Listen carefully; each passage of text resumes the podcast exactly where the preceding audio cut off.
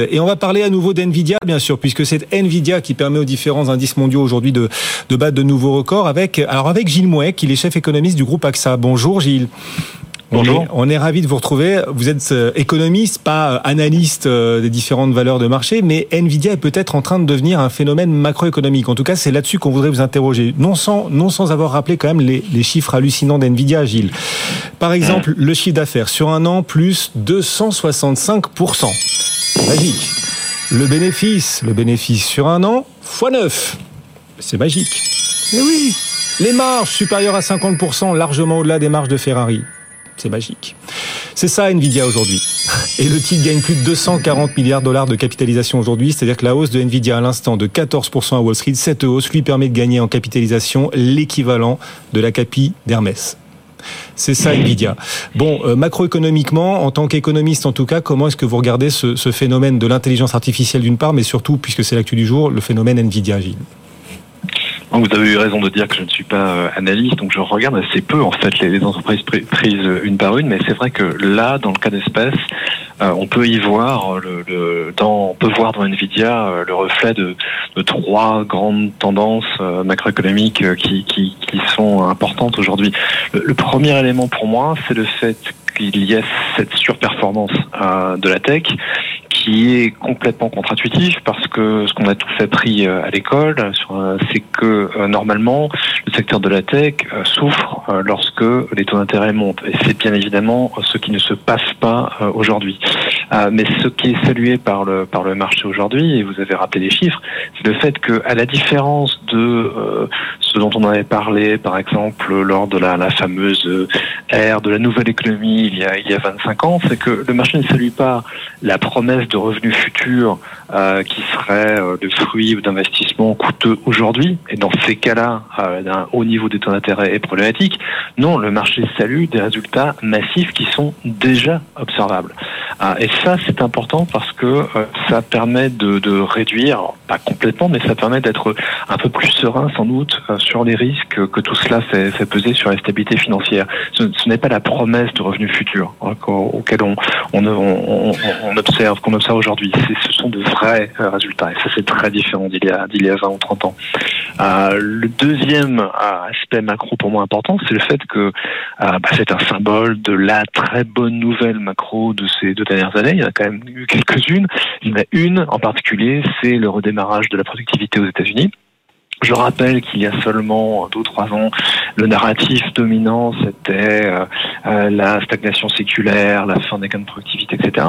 Et même si Nvidia en soi, en elle-même, n'est pas nécessairement euh, le, le, le, moteur des gains de productivité actuels observés aux États-Unis, eh bien, ça fait partie de ce nouveau narratif qui est quand même assez, assez séduisant, dans lequel, après des, des années de stagnation, on aurait enfin une nouvelle bosse, hein, une nouvelle accélération de la, la productivité, qui permettrait d'espérer un accroissement de la, croissance potentielle. Donc là aussi, un, aspect macro intéressant. Puis le dernier, euh, c'est le fait que Nvidia, malgré toutes ses réussites et qui, qui aujourd'hui, euh, c'est une entreprise qui ne peut pas échapper au nouveau paradigme euh, de la rivalité sino-américaine.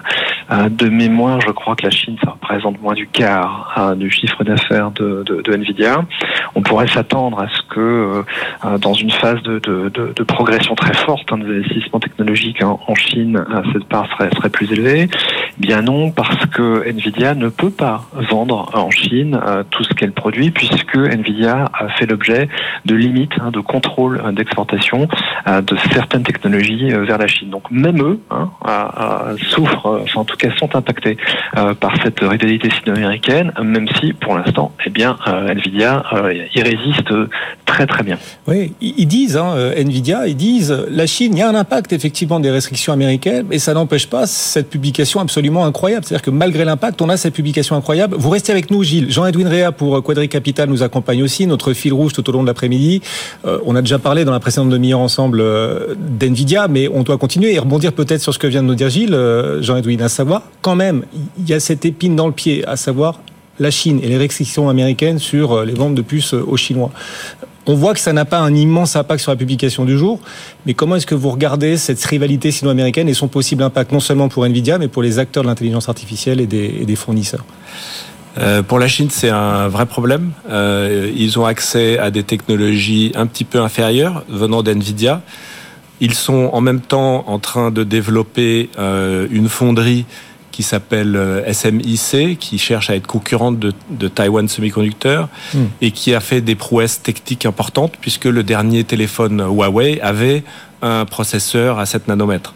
Mais c'est vrai que pour l'IA, pour euh, les, les, les, processeurs GPI dont on parle qui qui sont en fait à 3 nanomètres pour le B100, euh, là, ils, ils peuvent pas suivre. Et les restrictions sont importantes. Mais en fait, ce qu'ils font, c'est qu'ils achètent en plus grand volume, mais beaucoup moins cher, euh, des puces moins performantes et ils les agrègent pour faire des produits qui sont des, des, des serveurs qui sont moins performants, mais qui sont pas euh, ridicules non plus. D'accord. Mais pour la Chine, un vrai impact pour le coup quand même. Pour Nvidia, c'est pour Nvidia aussi ou pas Comment? Pour Nvidia, en fait, le chiffre d'affaires chinois est passé en dessous de 10%. Euh, c'était intéressant de noter que pour ARM, euh, le chiffre d'affaires euh, Chine, c'était la plus forte surprise à la hausse du dernier trimestre qui a été publié. Mais ARM ne vend que de la, euh, du design et de, des royalties, euh, enfin touche des royalties sur des produits. qui ne sont pas concernés par ces restrictions américaines. Ils ne fabriquent pas de GPU de toute façon. Effectivement. ARM, dont on rappelle que, alors même si Nvidia gagne 15%, ARM aussi progresse. On pourrait se dire, oh, il souffre de la hausse d'Nvidia et du succès d'Nvidia. Pas du tout. Nvidia emmène tout le monde avec lui. ARM, ah gagne, sûr. ARM gagne 10%. Tout l'écosystème des semi-conducteurs qui sont devenus, c'est le, nouvel, euh, c'est le nouveau pétrole. Hein. C'est vraiment de, pour l'âge de l'information et de l'IA. Euh, c'est un, les usines de semi-conducteurs, les designs de semi-conducteurs, la propriété mmh. intellectuelle, c'est euh, c'est stratégique, c'est politique, c'est très, très important de l'avoir.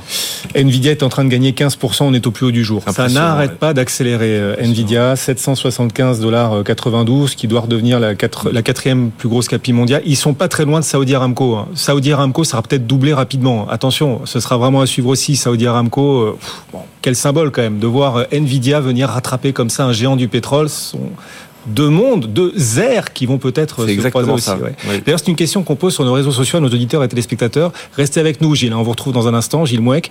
Euh, pour vous, euh, les valeurs qui redécideront l'avenir, ce sera surtout, d'après vous, les valeurs de la transition énergétique, les valeurs du luxe, du tourisme, les valeurs de la défense ou les valeurs de l'intelligence artificielle? C'est la question qu'on pose à nos auditeurs et téléspectateurs aujourd'hui sur notre fil XBFM Bourse, notre fil LinkedIn également, et ils sont une nette majorité à voter pour l'intelligence artificielle à 46%. Voilà. Et la transition énergétique loin derrière, 18% seulement. Continuez de voter. Ça se voit en bourse. Hein. Ben oui, c'est mm. ça, la transition en bourse, assez moyen hein, souvent, voire euh, pas bon. Euh, on l'avait vu Solar Energy hier, qui a publié aux États-Unis. Solar Energy a perdu hier euh, plus de 15%, je crois, sur le marché américain. bon. Restez euh, bien connectés à nos réseaux sociaux, continuez de voter, nous apporter vos arguments, commentaires aussi. On reviendra sur cette question qu'on vous pose sur les réseaux dans la prochaine demi-heure avec l'ensemble de la famille BFM Bourse. Gilles qui est toujours avec nous, le chef économiste du groupe AXA. Merci Gilles hein, pour votre patience, d'avoir accepté de répondre aussi sur Nvidia, même si évidemment, bien sûr, vous n'êtes pas analyste financier, mais il y a un regard macroéconomique aussi à porter sur ce phénomène et sur celui plus large de l'intelligence artificielle. Plus globalement, euh, sur le front macroéconomique, on est sur une semaine assez creuse là. Ce sont les entreprises qui font mm. l'actualité en bourse. Quel bilan vous tirez d'un point de vue macroéconomique de ce début d'année Est-ce qu'il y a un phénomène, un élément qui, depuis le 1er janvier, vous a plus surpris que les autres dans la macroéconomie mondiale?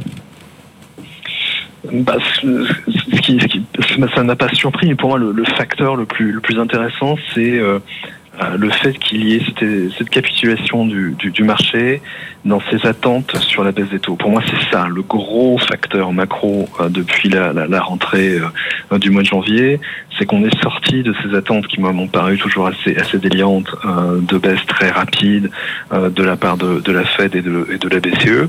ça me semble justifié d'ailleurs hein, par une résistance de, de l'inflation qui est quand même un peu problématique, en tout cas aux, aux États-Unis.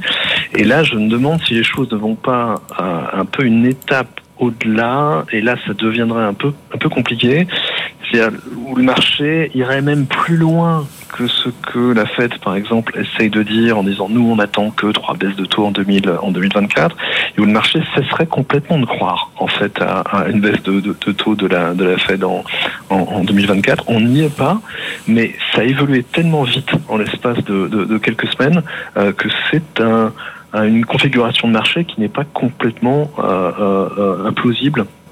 Et là, attention, parce qu'il y a quand même énormément de paris qui ont été faits sur 2024 qui sont sous-tendus par cette idée d'une baisse quand même assez, assez forte des, des intérêts de, de, la Fed. Donc c'est vraiment là-dessus que je trouve que les, les choses ont, se sont un peu précipitées depuis le mois de janvier. Oui, et le marché n'est pas encore complètement ajusté, en tout cas le marché action qui bat des records alors qu'effectivement les banquiers centraux restent très très fermes dans, dans leur discours. C'est Gilles Mouet qui nous accompagne et c'est chaque jeudi à cette heure-ci. Merci Gilles de nous avoir accompagné, le chef économiste du groupe AXA.